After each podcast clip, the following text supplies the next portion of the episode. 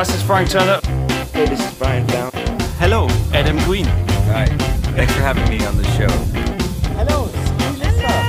Hi. Welcome back again. yeah, thank you for having us. Yes, Commentaries live at Glastonbury. Yeah. Big up. Und ihr hört the Common Talk Podcast. And you're listening to the Common Talks podcast.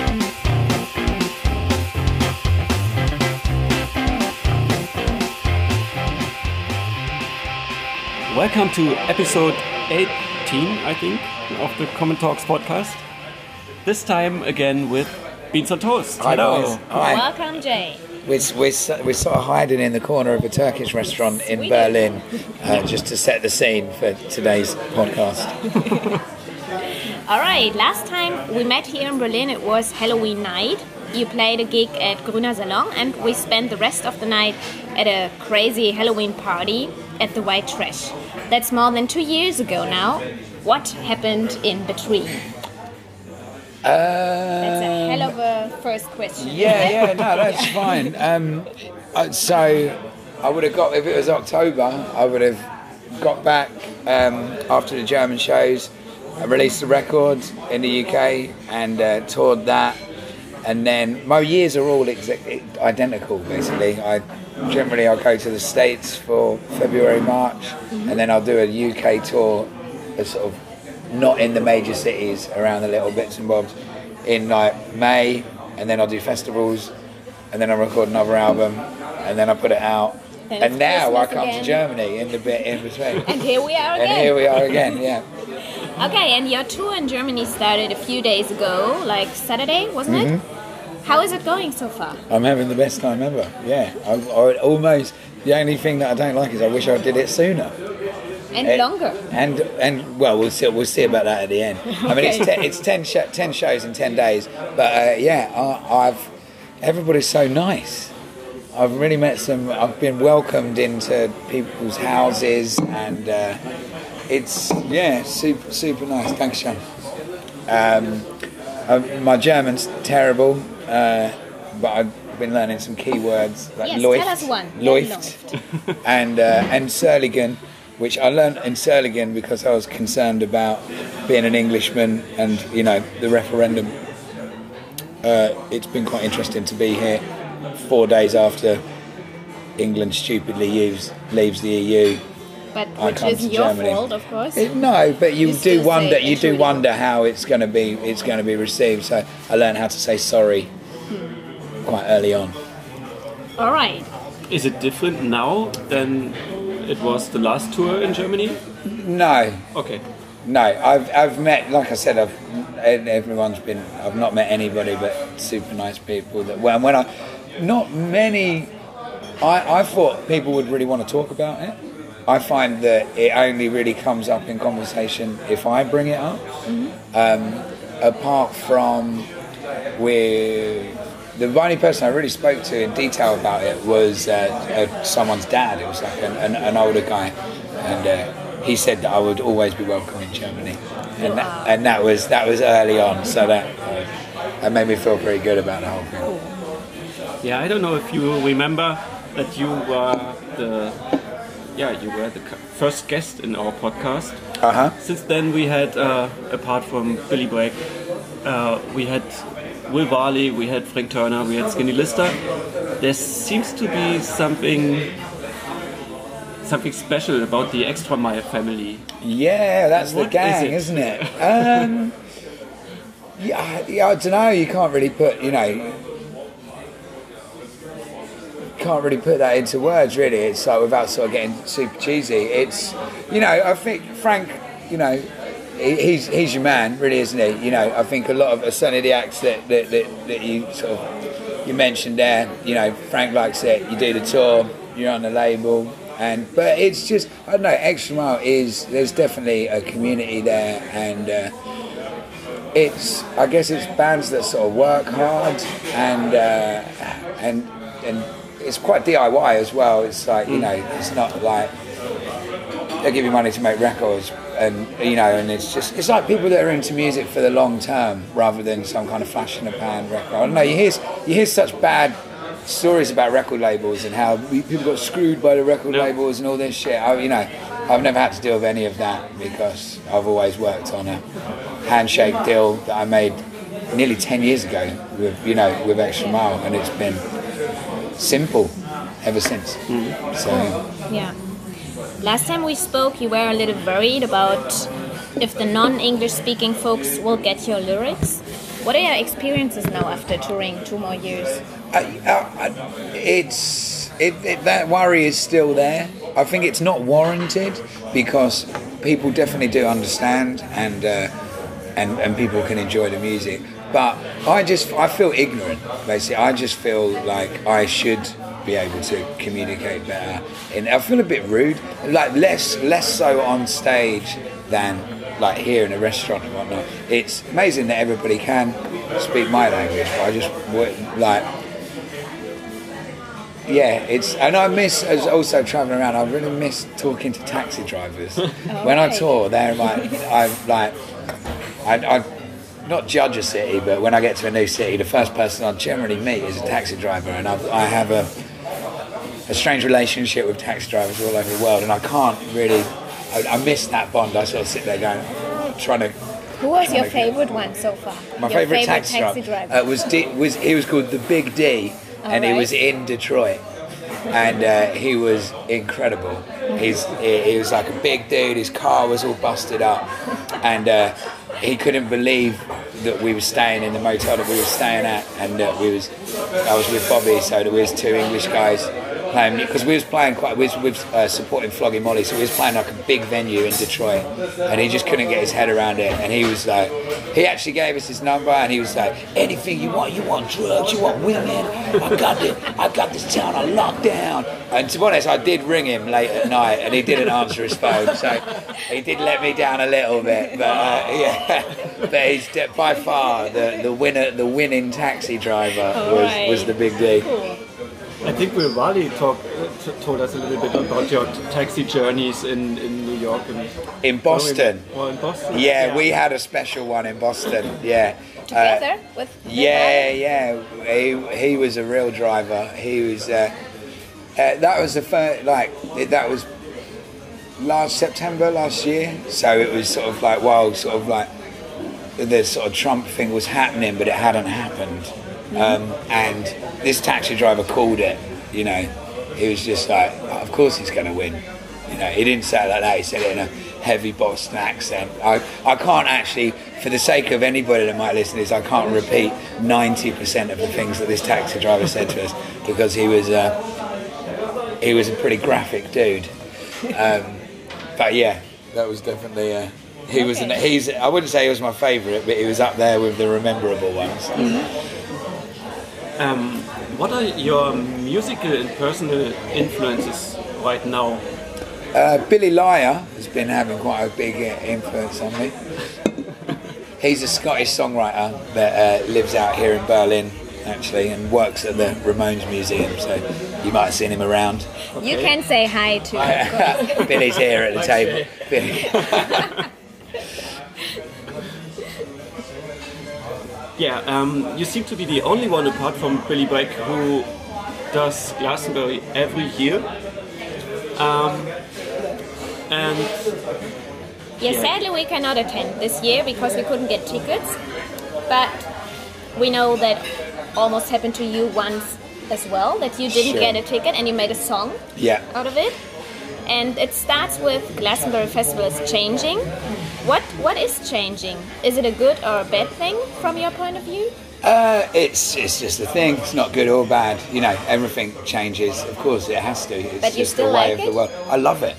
Yeah, absolutely. You know, with How all of my heart. Yeah, yeah. It's exactly that's the thing. When people start criticising things like Glastonbury, they've got to rethink their lives. Really, it's like yeah, it's changed or whatever. But like, of all of the things that need criticism in the world, you know, like parties aren't it. Especially something that's built around you know enjoyment and entertainment and good and good natured. You know, with with good sort of like you know spreading important messages and whatnot.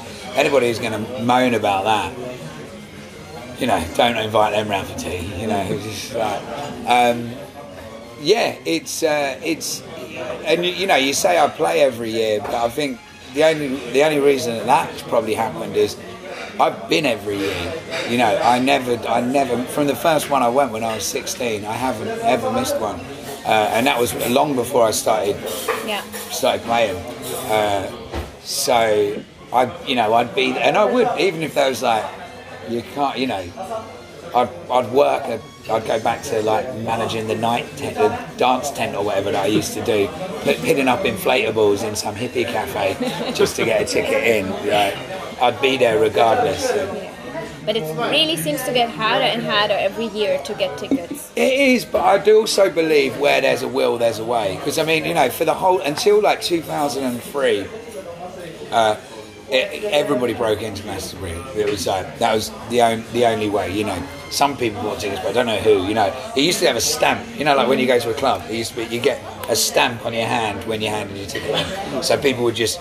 The people that worked giving the stamps out just used to, on their l- lunch break, they'd just go and stamp you for five pounds and get in. it was as simple as that, and everybody knew. There was like half the people there were breaking in, and then it was like, right, okay, the, the, the wall's going up. You know, no more breaking in. Um, and I've since then I've heard loads of weird stories about how. uh, One, I think that there's loads of jobs within the festival. If you're willing to work, then you can definitely get in under some guise or another. Um, but also, you can still break in. it's the truth. once was a plane, I think. Uh, uh, Someone flew. I think someone parachuted Yeah. in once. Yeah. I mean that's a bit too grand, isn't it? I think like the uh, uh, if you want to sneak into festivals, the, the the best way to do it is to not take anything with you. When people arrive at festivals, they've got bags, and tents, and blah blah blah. If and it, at that bit where everybody's got all their stuff, to have someone with nothing on their person is uh, it looks like Yeah. they they've been there for a week, or that, and uh, and you can just walk through. If you've not got anything on you, you can just walk in on your phone, and uh, yeah, you know, there's there's definitely ways. I've never I've, I've heard many stories about how people came down on a whim without a ticket and they got in, or someone did this and da, da, da, got in. I've never heard the story of the the guy that went down, couldn't get in, and got the train home again. You know, that's maybe it happened and he wasn't there to tell the story, but I never heard about it. Man. Yeah. Um, you toured a lot through the states recently. Um, is there anything? Uh, no, were there any any signs of regrets for uh, Voting Trump? voting Trump? Um, well, yeah, I mean, uh, not. I didn't meet anyone that had sort of voted for Trump and then wishing that they hadn't. Um, there was some small signs of, of, you know, of divide. You know, I think people would. Uh, obviously, at my gigs and the kind, you know, the festivals and, and whatnot that I was playing while I was out there, I, I, I found it hard to find people that had positive things to say about him, which is weird. Because it's like fair enough. I know that like this wasn't just in my gigs. Or these were like big festivals and big events, and you know the taxi drivers and stuff. You know, I spoke to as many people as I could about it, and um, considering he did win, and obviously the majority of the country want, wants him to be the leader, it's hard to find anyone that will kind of sing his praises or, or stand up for what he believes in, actually, which is odd, you know. And I, I, and I made a point of trying to be. I, I did a show in like Win, a place called Winters, California, which is like a seven thousand people live in this town. It's like a really small town winery, and. Uh, conservative, I guess, and the guy that was book- booking the show, who's just, he was sort of tactfully said, "Be tactful." Uh, you know, uh, I don't know. You know, he's like, I don't know what you're intending to do, but you know, it's a small town, and and I did deal with it sort of, you know, as, as gently as I could. And he's, I spoke to his dad afterwards, who's who. Once he left, he said my dad was a huge fan, but also uh, he really liked the music. But he was a, he was a Trump supporter. But he was enough to. We didn't get stuck into it. He just said he bought a CD and said, "I like your music," and was willing to, you know, not go down that road, which I guess was quite quite good as well. Certainly, the, the divide of people isn't going to help anything. I think. Uh, anything, I'd like to I'd like to meet more Trump supporters than less. Um, yeah, um, the the Spanner in the Works album sounds a bit different than the other Yeah, yeah. albums. And in my opinion, the only Bean sounding song on that one is 2016. 2016, yeah, yeah. 2016. Um, yeah, why that change? Uh, well, it was album number eight, and it was just like, right, what are we going? You know, what am I going to do? It just, it just felt like time to mix things up. I came up with the name of Spanner in the Works for it, and I was, I just said to a friend, I was like, I just want to do something different, and he said, just do an album without guitars. He said automatically, if you don't have guitars, you've got to find a different way of, of making an album. So I hired him as the producer. He'd never really made an album before, but I was like, I'm going to make it with you. Uh, and we made it on his laptop, basically. So, um, yeah, so it was all synthesized sounds and samples. And, uh, you know, was, the songs were written and sounded like every other fucking song.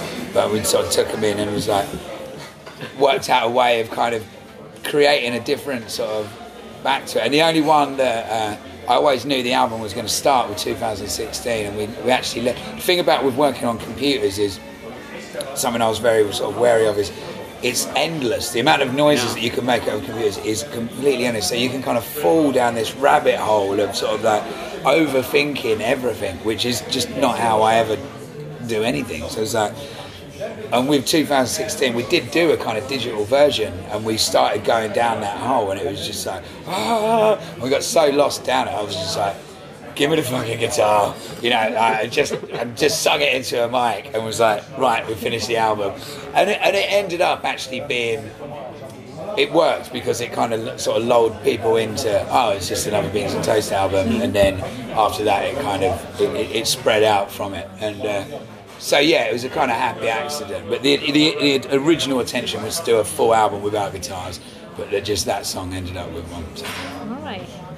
The last song, Fast Train, is about moving out of town because it hurts so much to see that everything is going in the wrong way, everything is getting way too expensive, and in the end, you're sing that you rather stay in the city and not try to, yeah, that you try to change it and not move away from it. Do you still feel that way about London? Yeah, very much. Uh, tonight, when I get drunk, I'll be like, I'm moving to Berlin. like, wherever I go, Isn't that a song? wherever I, yeah, exactly. Yeah. Wherever I go, I'm going to move there. I'm like, London is dead. I fucking, mo- I love Manchester. It's so great in Manchester. I'm moving to Manchester. Like, I get the house prices. I'm moving to Manchester. And then the next night, I'm moving to Edinburgh. Right, it's like, um, because there is, you know, it is, it is frustrating. You know, I, I am at the age where I should be looking at, you know, buying a house or at least having, you know, another room on the house that I'm renting. And, I, you know, I love my flat, but it's small and uh, And it's it's in London. Still? it's in London, yeah, yeah. I, I, I think the truth is the truth is in that last verse. I don't. Things you know, I can't leave because I, you know, I moved to London when I was 19 years old. My that is home. So it's like it's uh, it's frustrating that it's so expensive and it's sort of like changing in the way that it is that- that- because. But you know, yeah, I will stay there. I mean, my main worry would be for the 19 year old me. You know, when I moved there, it was fucking easy. It was like, yeah, you know, you just like get a job, get a flat, and you just you know just work in a fucking shop. It was it was simple, and uh, and I now anybody that comes from Braintree, where I come from, they'd never be able to just move to London because they wanted a creative life. Not a chance. Like so, but what does that mean? Without blowing my own trumpet, from moving there, you know, I ran clubs and we did gigs, and it was like, you know, I brought something to the city from the fact that it was cheaper can do it. And it's like, if you don't let anybody in apart from people that can afford fucking like ex- super expensive flats, and they don't need, they don't have that drive to create anything because well they've got loads of money anyway. Like I don't know what it's, I don't know what's going to come out the end of it. You know, I don't need to, I don't need London to be like a late night party city anymore because I'm you know I'm over that. But it should, but I think it should be for the fucking for the young people, and I don't know what what future it spells out. You know. So, so yeah, we'll see. I'll probably end up back in Essex. And you still run a club in London, don't you? Uh, yeah, the, the, the Monarch, Yeah. which is uh, where we're playing tonight in Berlin. Uh, yeah, I do. I do like the, the, the bookings and, and promo there with, with my mate Dave, who I grew up with. Uh, it's um, yeah, it kind of it, it works. It's one of the few jobs that you can do while touring constantly. You know, Yeah, meeting but uh, bands. it's just like in Berlin. There are a lot of cool clubs closing down because of gentrification and yeah, and yeah, you also have some songs about it. Yeah, yeah, got some of that. How hard is it to make to make compromises to stay alive as a club, as a cool place? Uh, well, the place that I, I that that I work at is I ju- I'm just the, the booker, so you know someone else someone else manages the bar and, and it's and it's owned by a guy that owns like a whole bunch of pubs around. So we we're okay for that, but going back to what I said before, yeah, you know, it's difficult and it's like there's. I also feel that in the last year, a lot of things have been put in place. There's like Music Venues Trust and uh, Independent Venue Week and, and stuff like that, where it's like at least people realise that there is a problem now. You know, with, with shutting them down. Fabric got reopened. You know, because everyone was just like, this is fucking stupid. You know. I mean, but yeah, it's tough, but it's also I don't want to be the whinger. You know, there's a lot of industries that are in, that are in trouble at the moment. You know, the, things are changing, and music. It's not like people are going to go, all right, we'll stop listening to music. You know, we won't bother with music anymore. It's never going to fucking go anywhere, is it? So it'll just have to work work its way work its way through. And it sounds like your first choice of leaving the UK is uh, probably New Orleans. Can you think Uh, of any other? But I'm moving to Berlin. I gotta get a job at the Ramones Museum.